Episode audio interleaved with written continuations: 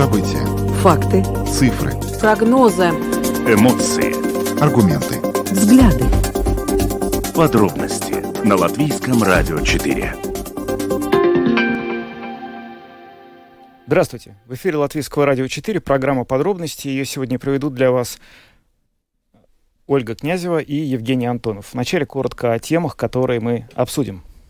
Ну что ж, первая тема очень важная. Сегодня все об этом говорят. Демонтаж памятника в Парке Победы в Риге планируется начать в самые ближайшие недели и завершить уже осенью. Об этом сегодня сообщил мэр Риги Мартин Штакис. И, конечно, сегодня будет это наша, наверное, одна из главных тем. Тем не менее, вопросы из-за сноса памятника, они поднимаются не только в Риге, но и в соседней с нами Эстонии, в городе Нарва, который находится на границе с Россией. Начались акции протеста в связи с планами властей убрать монумент танк Т-34, посвященный, как это понятно, советскому военному танку. Тем не менее, правительство страны непреклонно, оно намерено все советские памятники, в том числе этот Нарвский а, памятник танк снести. И, в общем, мы сегодня включимся с корреспондентом с места события, нам расскажет, что там происходит.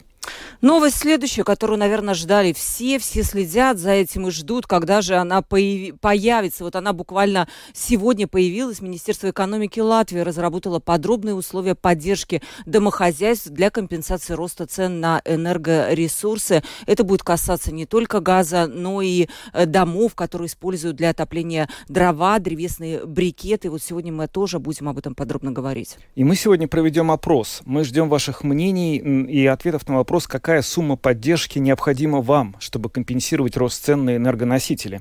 Ждем ваших звонков. Телефон прямого эфира 67227-440. Ну и под занавес нашей программы мы поговорим о том, что Министерство внутренних дел Латвии предлагает усиленно контролировать приезжих из России, Белоруссии и Камеруна. Такие поправки они внесли в этом ведомстве в правительство, и правительство должно рассмотреть их уже в этом августе.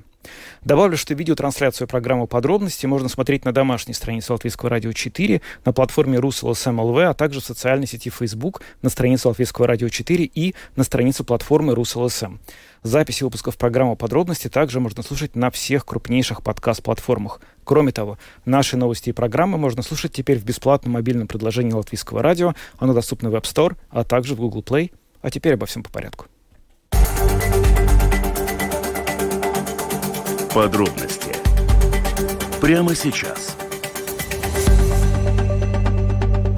Ну, наверное, главная тема, которую, которую сегодня говорят все порталы, все, наверное, издания, которые сегодня вышли и выйдут завтра в печатной версии, посвящены демонтажу памятника в Парке Победы. Ну, мар, э, сегодня мэр Риги Мартин Стакис, он провел пресс-конференцию, на которой был также исполнительный директор э, Риги Янис Ланге, и они рассказали о том, как это будет происходить все. Ну, происходить это будет постепенно, памятник повалит на землю, для этого будут выделены 2 миллиона 100 тысяч евро, и вот э, выбрано уже подрядчик, но, к сожалению, есть некая секретность вокруг вот этой всей инициативы, то есть не был объявлен конкурс, это просто был выбран подрядчик, и как-то объясняется это так, что сделано это было для того, чтобы сохранить, э, не было напряженности вокруг этого вопроса. И также на пресс-конференции присутствовало общество Делна, и вот мы тоже поговорили с директором общества Делна, с Инессой Таурини, и она рассказала, какова роль Делны и как это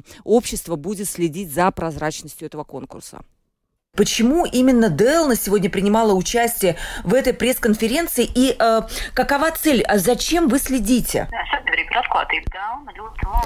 Общество открытости Делна прекрасно понимает интерес общественности к этой теме, к сносу памятника освободителям. И жителям очень важно знать, что этот процесс происходит честно, прозрачно и без коррупции. Поэтому мы и заключили сотрудничество с Рижской думой. Что мы будем делать? Во-первых, мы оценим процесс выбора строительной организации. Был ли этот процесс честный и прозрачный, а также соответствует ли он нормативным актам. Также впоследствии мы будем следить и за ходом демонтажа, чтобы убедиться, что выбранный для этих работ строитель э, будет правильно выполнять все взятые на себя обязательства. И нам также очень важно мнение каждого жителя по этому вопросу.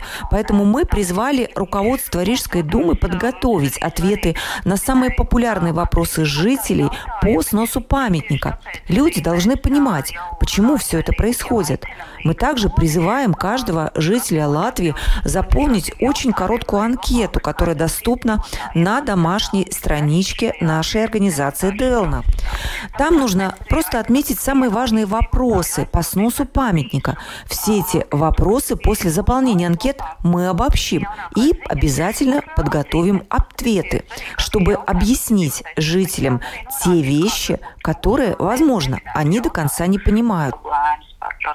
Насчет расходов, которые озвучены в районе 2-3 миллионов евро, будете ли вы проверять обоснованность этой сметы? Все-таки это бюджетные деньги.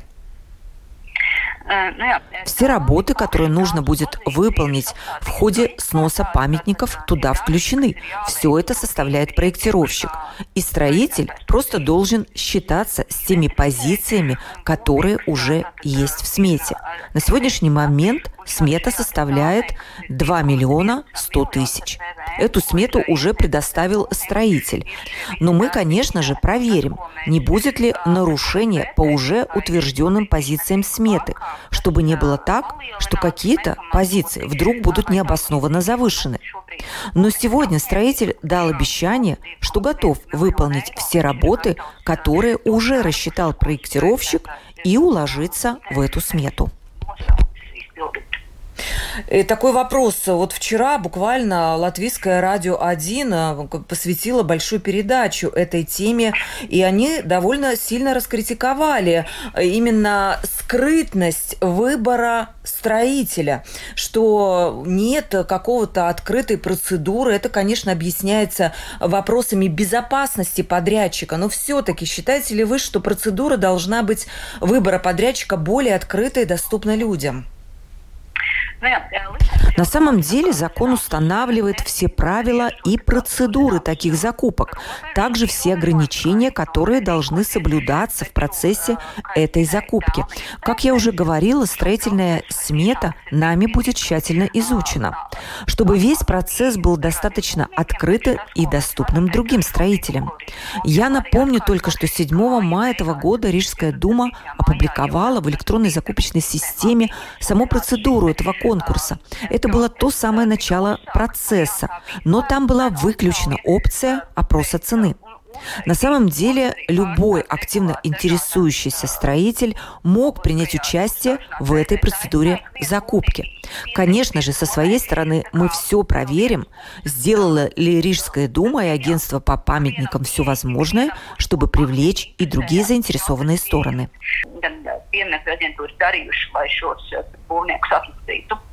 Какие сейчас для вас кажутся риски, ну, такие наиболее серьезные во всем этом процессе? В принципе, сегодня мэр Риги сказал, что главный риск – это риск безопасности. Речь идет как о безопасности самих строительных работ, так и строительного подрядчика. Нам всем сегодня понятно, что каждая строительная фирма сильно рискует и со сроками тоже, и с ценами в том числе. Именно поэтому Делна максимально вовлечена в этот процесс, чтобы наблюдать за ходом выполнения работ. Вы допускаете, что могут быть какие-то провокации в момент проведения работ? Э, ну, Рижская дума говорит, что наши правоохранительные органы все-таки отрицают такую возможность.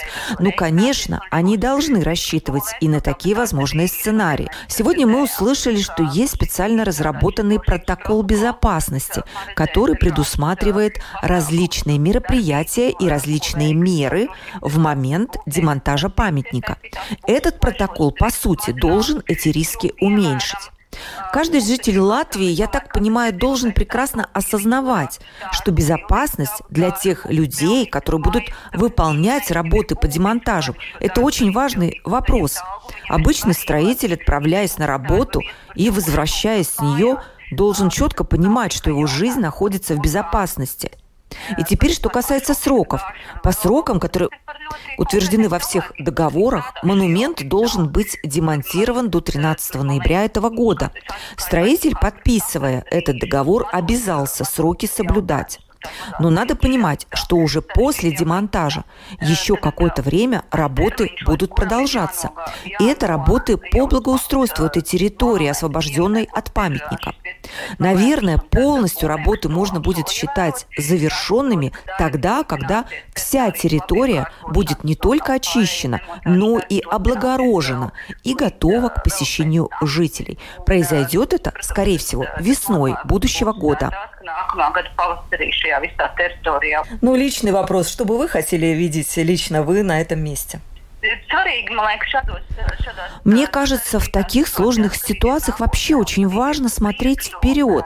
Мне кажется правильным отдать это место детям, молодежи, семьям с детьми, которые могли бы здесь прекрасно проводить время. Это ведь то самое место, которое находится на природе – Здесь можно гулять, отдыхать, заниматься спортом, делать много чего полезного. И, возможно, даже знакомиться со своими соседями, которых часто мы не знаем. Это одно из таких направлений, куда вообще стоило бы двигаться. Нужно понимать, что живя в одном городе, мы создаем его каждый по отдельности, но и мы создаем его каждый вместе. То есть это то самое место, где можно встретиться, поговорить, пообщаться, и это прекрасное место. Это ну, была что... Инесса Таурини, директор общества Дельна, которая рассказала нам про то, как, собственно говоря, проходил процесс вот, э, выбора строителей, как будет проходить теперь снос этого памятника.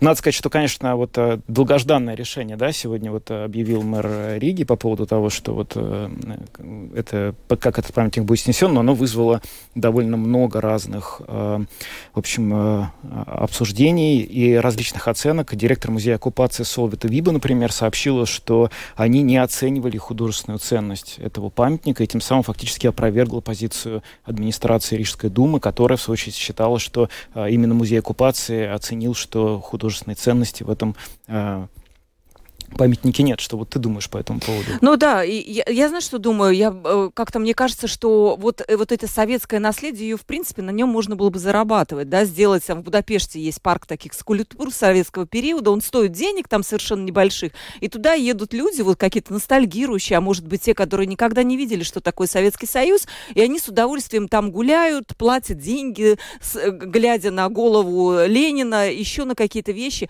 Возможно, но этот памятник очень большой. Если бы он был поменьше, вот, например, самолет Скулты тоже на днях его, по-моему, демонтировали, собрать вот такие памятники и сделать какой-то не парк юрского периода, парк советского периода, и, в принципе, продавать туда билеты, может быть, сделать какие-то объяснительные таблички, было бы совсем неплохо. Но, Жень, в завершение этой темы, я знаю, что, ну, как-то не так давно, может быть, несколько лет назад литовская фирма хотела на этом месте делать колесо обозрения, но оно есть во всех крупных городах, и вот, может быть, когда это место будет свободно, там там появится какое-то колесо обозрения, на которое будут кататься дети и приезжие тоже туристы. Кто знает. Но на самом деле вот эта проблема сноса советских памятников, советского наследия, она встает не только в Латвии, не только в Риге, но вот буквально на днях на этих она вот э, встала и довольно в острой форме в Эстонии, в городе Нарва, который находится на границе с Россией, где э, известный монумент танку Т-34 стоит, установлен. И вот в последнее время власти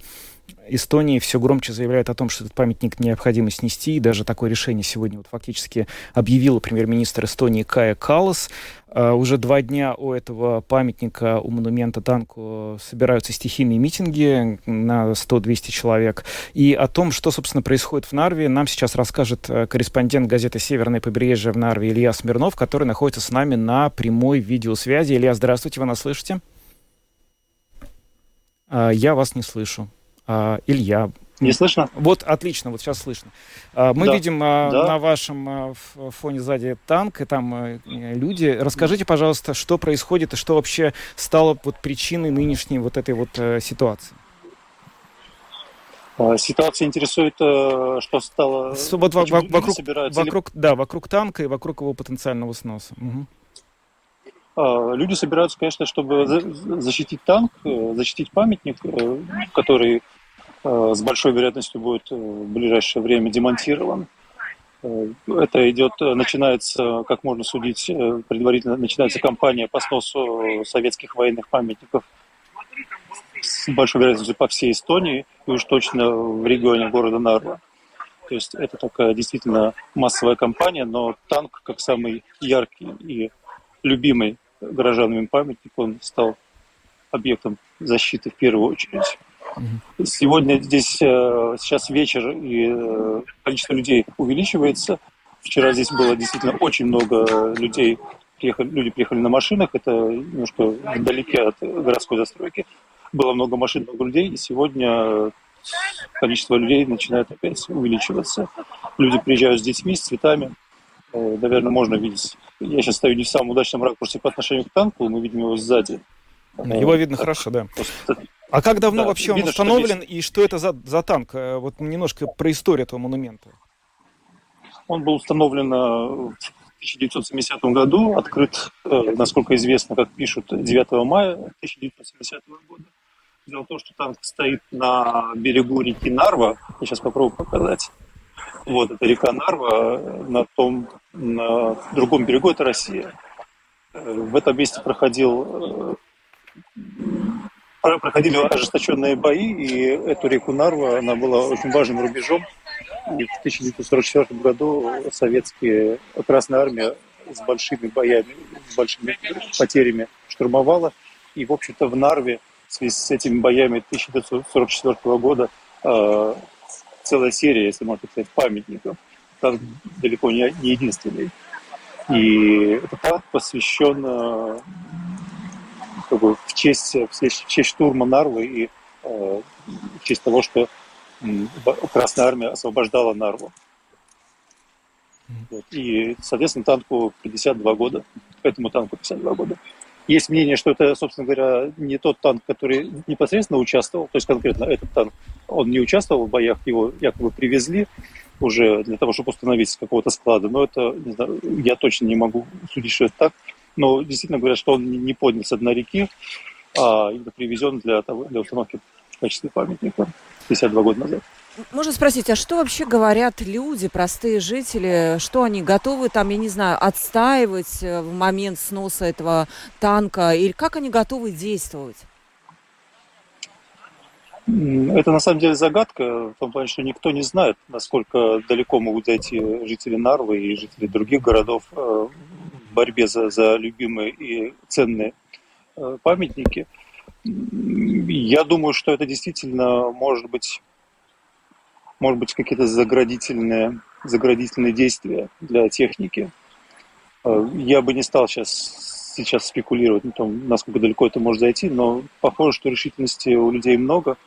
Насколько, насколько они законопослушны или насколько в какой степени готовы э, не повиноваться властям, это покажет время, боюсь. Тут, наверное, стоит учитывать, что население Нарвы, оно в основном русскоязычное. Может быть, вы назовете, Илья, точную цифру, сколько русскоязычных жителей проживают в Нарве? Я не назову точную цифру, но это действительно речь идет э, порядка 90%. То есть порядок вот такой, да, тут русскоязычный. Тут, тут, ну, можно сказать, нет, я имею в виду, что весь город говорит на русском. Я э, имел в виду только национальный национальный состав. А то, что весь, город, весь город русскоязычный, это в этом ну, нет сомнений. Он русскоязычный на 100%. Просто для многих это русский язык является родным, для некоторой части небольшой не, не является родным, но все, конечно, здесь говорят на русском э, во всех сферах, там, на улице, в магазинах, в учреждениях.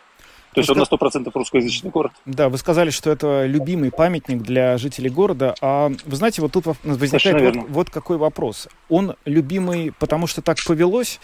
Или на самом деле он сейчас ассоциируется у русских, русскоязычных жителей Нарвы вот э, с поддержкой России в нынешний момент тоже. Потому что ведь не секрет, что вот эта вот волна э, уничтожения, избавления от советского военного наследия и в Латвии, и в Литве, и в Эстонии, она принимается потому, что эти памятники напоминают э, большому количеству населения, части, большой части населения о том, что вот, собственно говоря, это олицетворяет агрессивную э, какую-то политику России.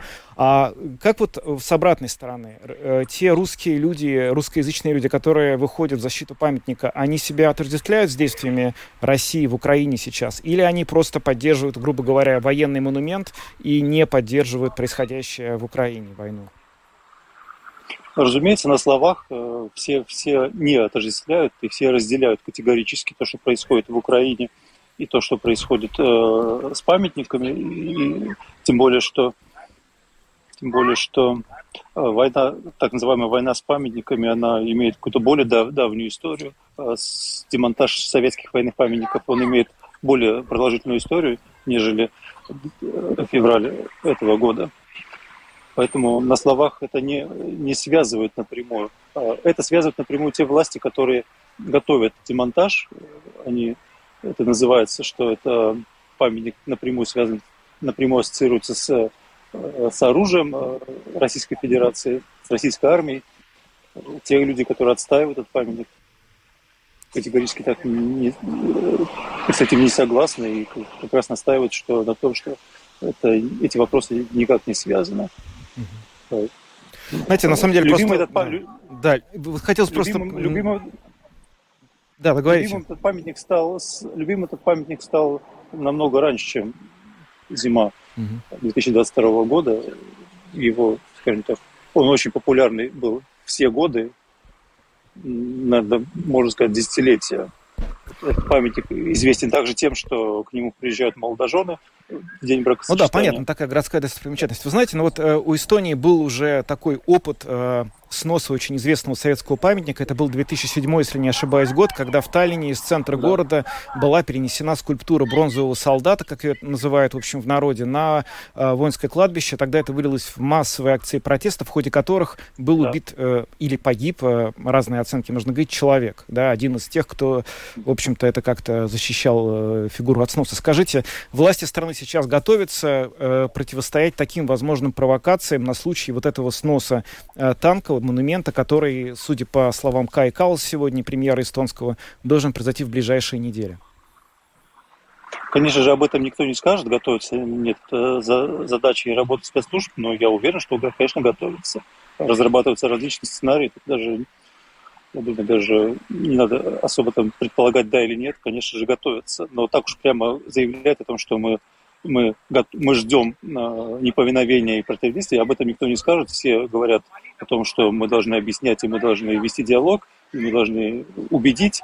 Но, конечно же, это, я думаю, что это на самом деле из этого ничего не получится, и, конечно, противостояния в большей или меньшей степени будет.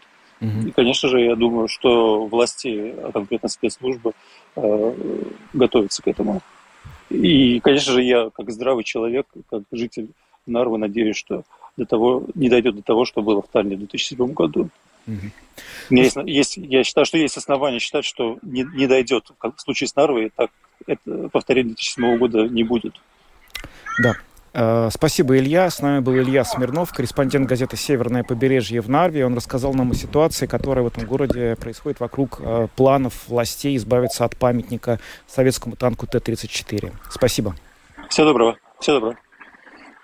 Ну, наверное, эта тема будет еще продолжаться, Женя. И наш памятник, и эстонский, и в Литве то же самое происходит. Но перейдем к главной теме, которая, я считаю, очень важная.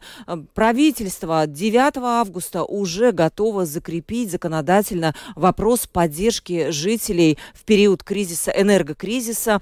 Как будет выделяться поддержка, об этом завтра расскажет уже Министерство экономики подробно. Но самое главное, что нужно знать, что поддержка будет выделяться разным Э, домохозяйствам и тем, которые отапливаются газом и брикетами, и щепой, и даже электроэнергией. И все это очень-очень важно, поскольку люди э, ждут этой помощи, и понятно, что без нее справиться вот с этими растущими счетами будет просто невозможно. Но сейчас у нас гость, Жень, да? Да, у нас э, с нами сейчас на прямой связи советник госсекретаря Сейчас с нами на прямой связи советник госсекретаря Министерства экономики по вопросам энергетики Эдис э, Шайцанс. Эдис, добрый вечер.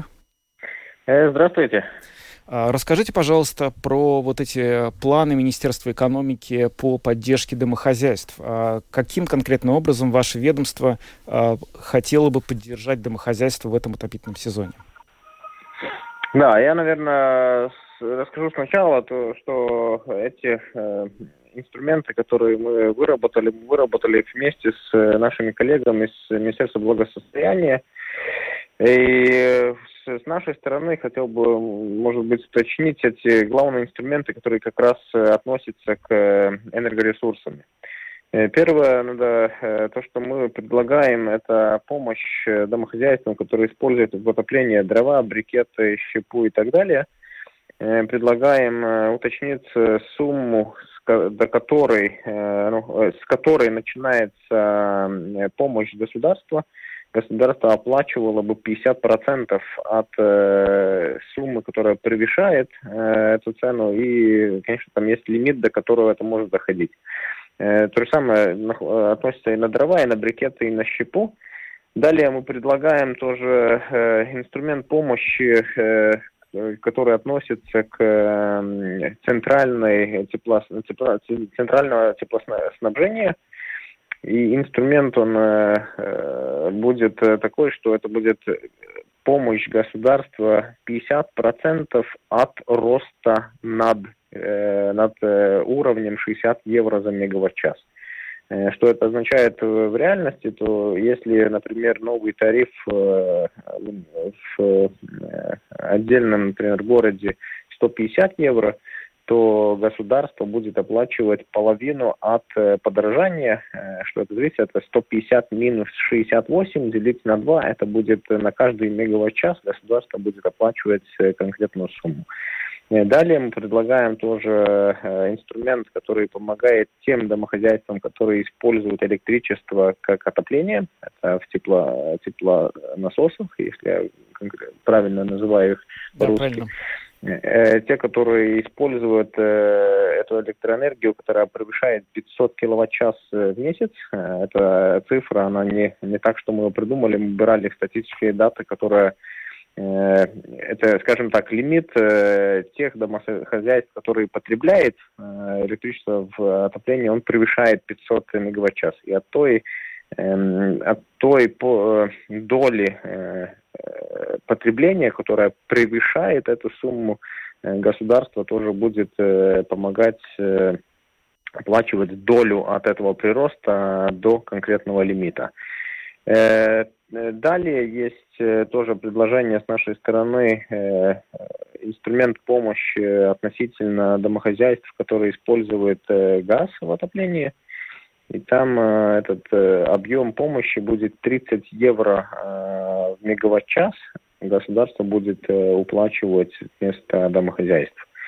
Э, если смотреть на эти инструменты, как они будут, будут внедряться, или как они будут, э, как люди поймут, э, которые инструменты к ним использованы, относительно центрального теплоснабжения и помощи на газ, который используется в отоплении, это будет полностью автоматически, это будет проходить, как это было в прошлом отоплительном сезоне, через торговцев – в принципе, люди получат счета уже с, э, с тем, как уже будет э, отнята э, доля, которую оплачивает государство. Что относится к дровам, брикетам и, и щепой, и, и к электроэнергии, которая используется для отопления, там будет эта процедура, то, что сейчас предлагается, что этот инструмент помощи будет внедряться через самоуправление. Это, наверное, вкратце, как я рассказал, если там надо детально это... Э, детально, я думаю, что мы завтра посмотрим очень внимательно эту пресс-конференцию, ну, скорее семинар. Скажите, пожалуйста, вот не ожидаете ли вы каких-то махинаций, не то чтобы махинаций, но завышения, искусственного завышения стоимости газа от, тепло, от теплокомпаний, чтобы они могли рассчитывать на большую поддержку? Почему выбран именно такой путь оказания помощи через э, предприятие теплоснабжения, а не, скажем, напрямую жителям? Э, там ответ, э, скажу, очень простой. Э, конечно, мы очень внимательно смотрим, чтобы такие махинации не происходили, поэтому, в принципе, мы этот инструмент помощи внедряем через предприятия, которые, в принципе, регулируемые. Их регулирует наш регулятор, они все идут под контроль регулятора, и мы, например, если, ну, по, по поводу этих двоих, где вы назвали, например, на, по поводу торговцев газа, э, то мы знаем, что у нас есть регулируемый тариф, который э, предназначает конкретную сумму. И с этой суммы мы знаем, что половина от подорожания это 30 евро мегаватт-час. Поэтому там махинаций как таковых быть не может, потому что этот тариф, он регулирован, он э, конкретно э, подтвержден до конца этого года. Относительно теплоснабжения, там, э, в принципе, этот подход такой же, потому что там есть регулятор, который следит за тем, чтобы тариф был правильный, не был завышенный. И поэтому есть э, э, мало вероятность, что такие риски махинация там может быть. И, как я рассказывал, поэтому, например, электроэнергия и, и дерево, и все, что дрова, щепа и, и брикеты, они пойдут через само, э, самоуправление, э, потому что э, такой легкий процесс, как это, например, с газом и теплоснабжением, просто в этом, этом случае ну, невозможно внедрить, поэтому будет через самоуправление. Конечно, риски всегда есть. Э, ну, будем, э, как говорится, стараться их э, минимизировать, чтобы такие махинации не происходили. Еще, мне кажется, важный вам момент, почему компенсация за газ для частных домов составляет всего 30 евро за мегаватт-час, а для теплоснабжения фактически взят для отсчета потолок, и компенсация, вот в случае Марупы, пока вот мы тут сидели, я посчитала, она может составить даже 120 мегаватт-час для вот э, счета, то есть в четыре раза больше. Почему нельзя было единую методику предложить? Ну что единую методику предложить не так легко. Э, это зависит от, э, конечно, от отрасли, где это внедряете эти помощь. Надо понимать, что в принципе самое, как говорится, эффективное и лучшее теплоснабжение это центральное. И поэтому там есть такое понимание, как это сделать и как это все происходит. Относительно газа, если смотреть в таком общем э, режиме, то, в принципе, газ – это фасильный, э, э, ну, фасильный энергоресурс, который, в принципе, ну, подходить под какие-то поддержки не должен. Но мы, как, как ответственные за энергетику в Латвии, мы видим, что газ в течение прошлого года он подорожал, ну, не, не на раз, ну, а на разы. Поэтому это такой, как исключение из того общего подхода, что мы видим, что газ подорожал настолько, что если его не, как говорится, не компенсировать в каком-то доле у людей, то будет большие проблемы. Поэтому исключение из того, что он э, фасильный э, энергоресурс, государство приняло решение его тоже поддерживать. Конечно, не в таком объеме, как это было бы э, центрально. Я все-таки вот буквально коротко замечу, что все-таки газ на уровне Еврокомиссии признан экологическим видом топлива, временно экологическим, поэтому вот эти вот обвинения в том, что это не очень чистое топливо, пока, пока, наверное, это все-таки несправедливое обвинение. Уже не у тебя вопрос. Да, Эдис, я хотел, знаете, что уточнить, вот все-таки про цифры сейчас довольно много разговоров у нас просто сейчас после вот э, этого буквально вашего включения будет опрос среди наших слушателей, поэтому специально для них я хотел бы уточнить. Вот давайте проведем а, расчет модельный, а, а, какой-то модельного домохозяйства. Они получили вот сейчас в августе счет за газ, который был до этого 140, а стал 220. Какая компенсация им будет положена в соответствии с тем предложением, которое а, вот сейчас, с которым выступает Минэкономики? Э, ответ очень простой. За каждый мегаватт-час 30 евро будет компенсация от государства. 30 евро. Я сейчас не скажу вам по, по, по предмеру, который вы, вы назвали, потому что надо смотреть, сколько в нем газ и сколько эта цена выходит, но в принципе, сколько там мегаватт-час по этому счету. Но э, расчисление по газу очень э, простое. За каждый потраченный мегаватт-час 30 евро э, покрывает государство. Спасибо. Это не включая НДС. Здесь, э, Жень, я все-таки хочу напомнить, что этот пример, который вот привел наш эксперт, он касается частных домов, которые отапливаются на газе. Если тебя интересуют да, э, простые домохозяйства, которые живут в квартирах, то расчет будет другой, да, связанный с потолками. Это очень интересно. А, Эдис, большое вам спасибо. С нами был Эдис Шайцен, советник госсекретаря Министерства экономики по вопросам энергетики, который рассказал нам по планам Минэкономики, как помочь домохозяйствам в этом отопительном периоде. А, спасибо и всего доброго. Спасибо.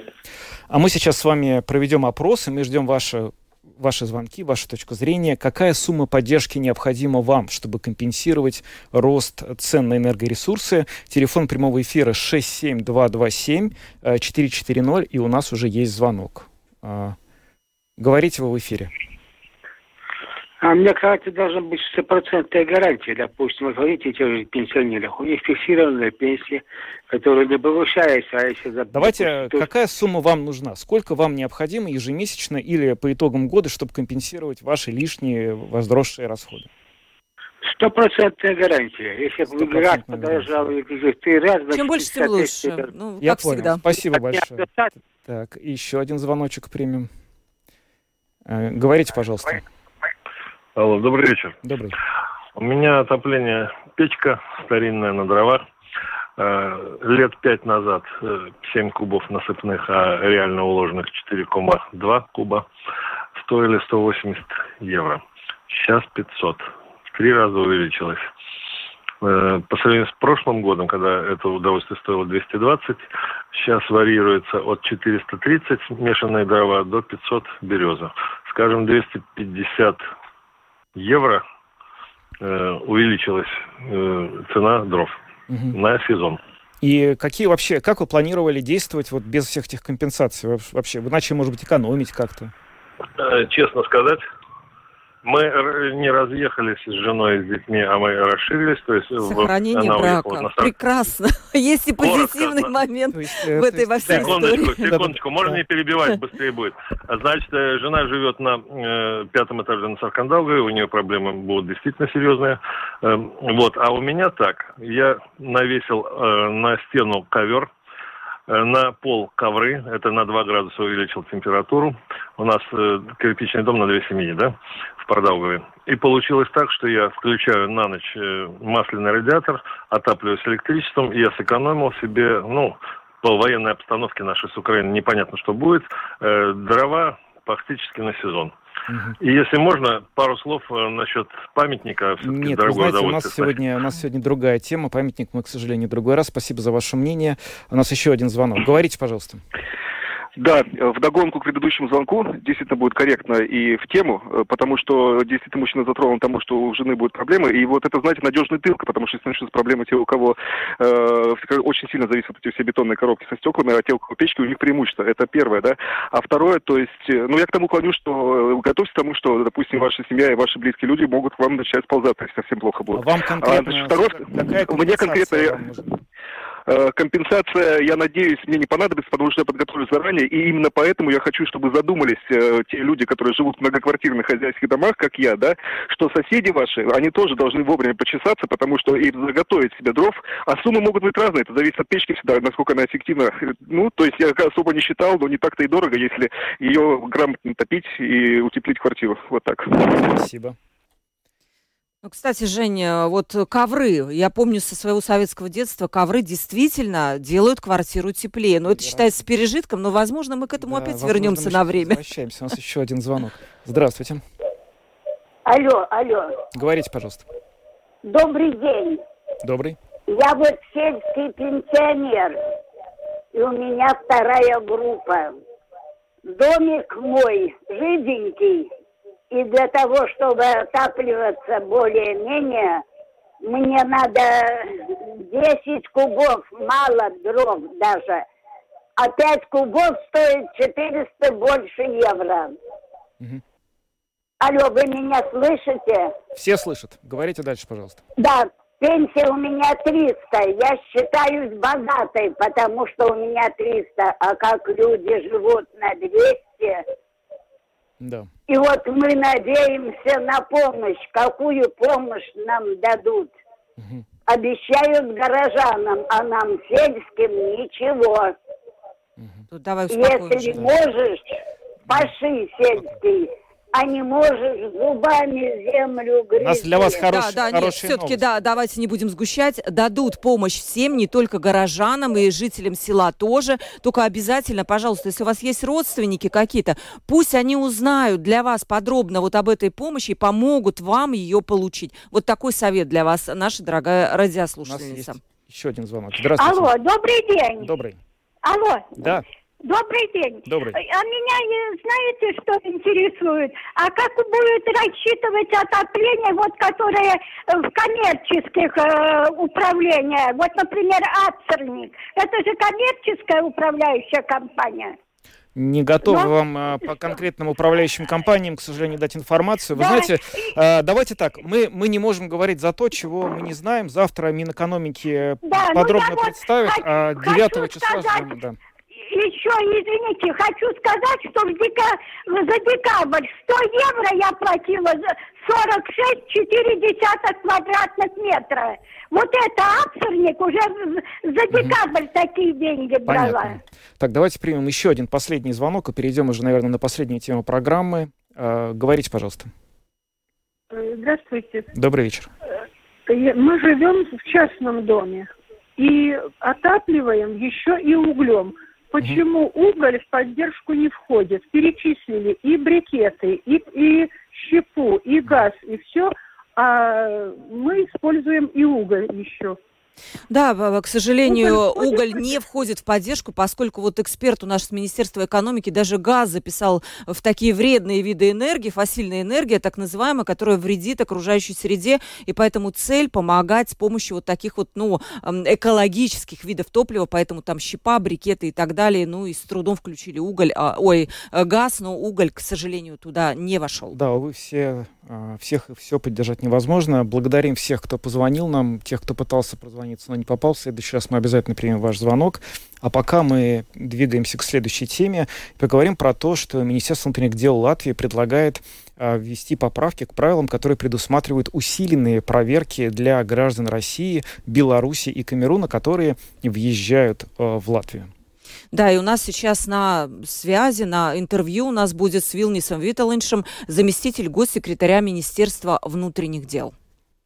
Министерство внутренних дел призвало правительство принять поправки, которые предусматривали бы усиленную проверку въезжающих в Латвию жителей России, Белоруссии и Камеруна. Есть э, такое предложение со стороны Министерства внутренних дел, и э, действительно будем просить правительство принять эти, эти поправки. Почему в списке появился Камерун в этой кампании? Да, со стороны э, компетентных органов э, получили информацию, что в представительстве Латвийской Республики в Камеруне э, участились случаи, когда документы, которые поданы, являются странными или, или, или даже считаются как бы поддельными. Mm-hmm. да, поддельными, и поэтому э, участились такие случаи, и в связи с этим необходимо проводить э, тщательные проверки, чтобы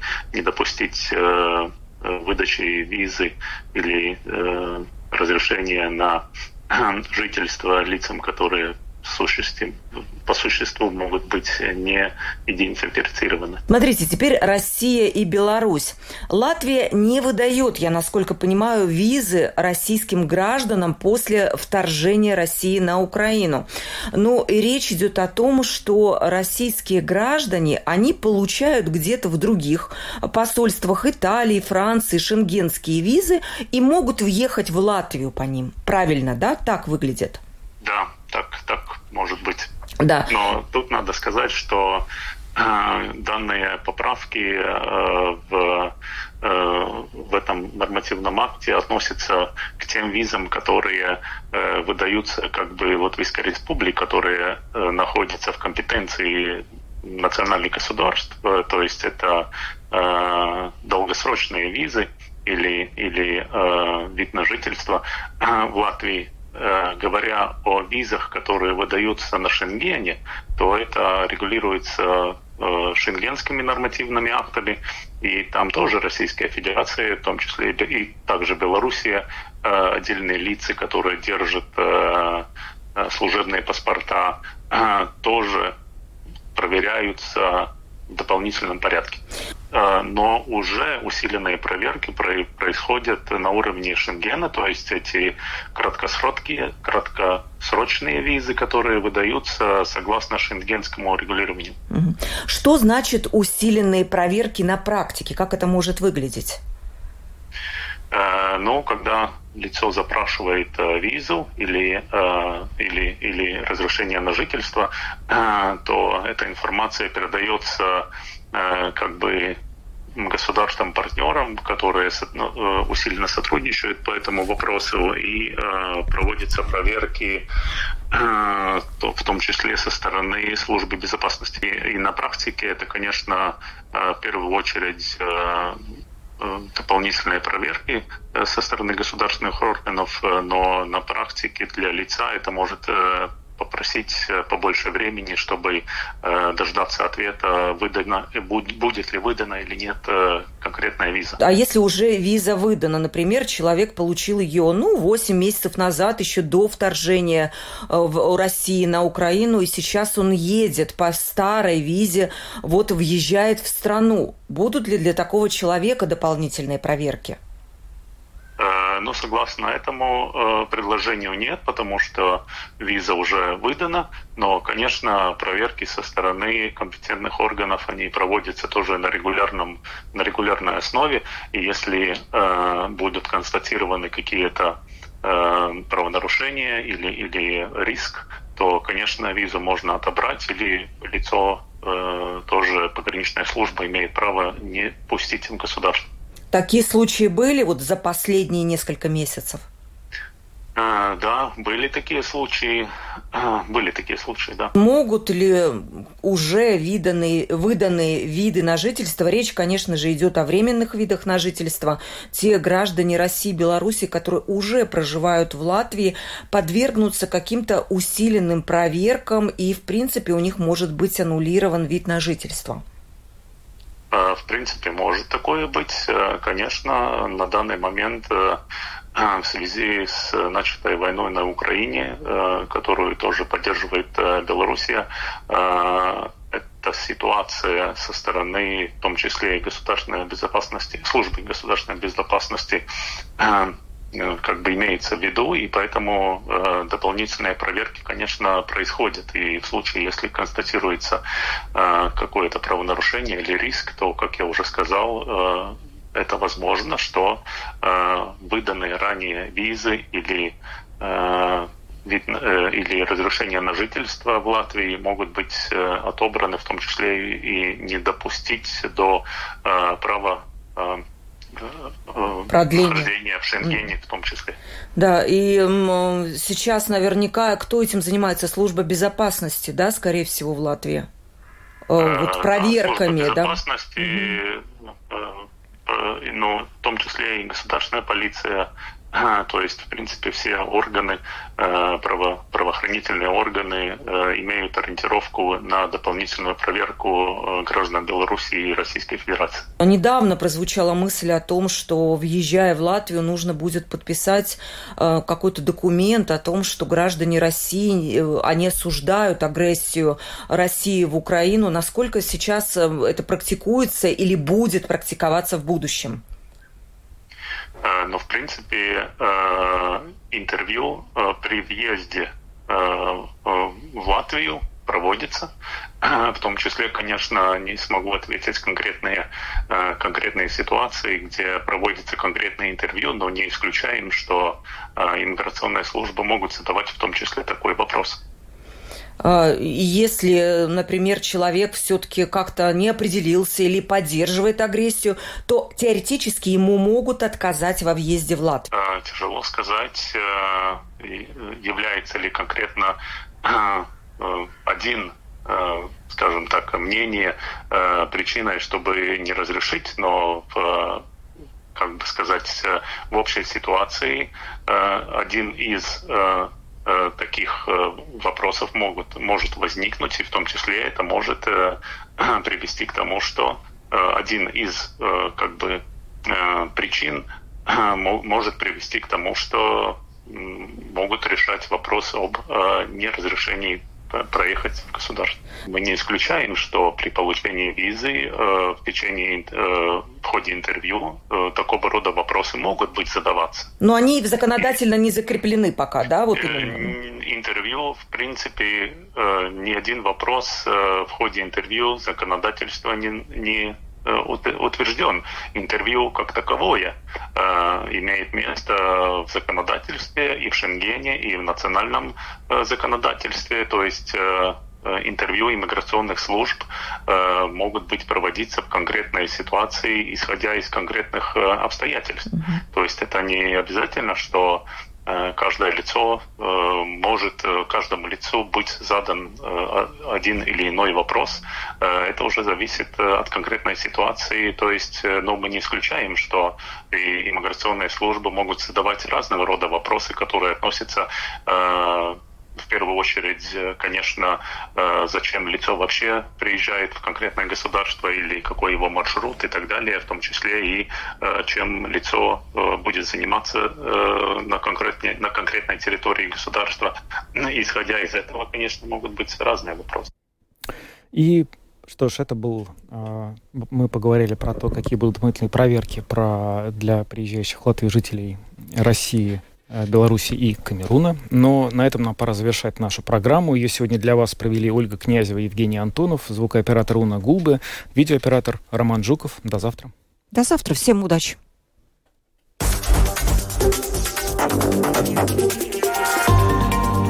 Латвийское радио 4. Подробности по будням.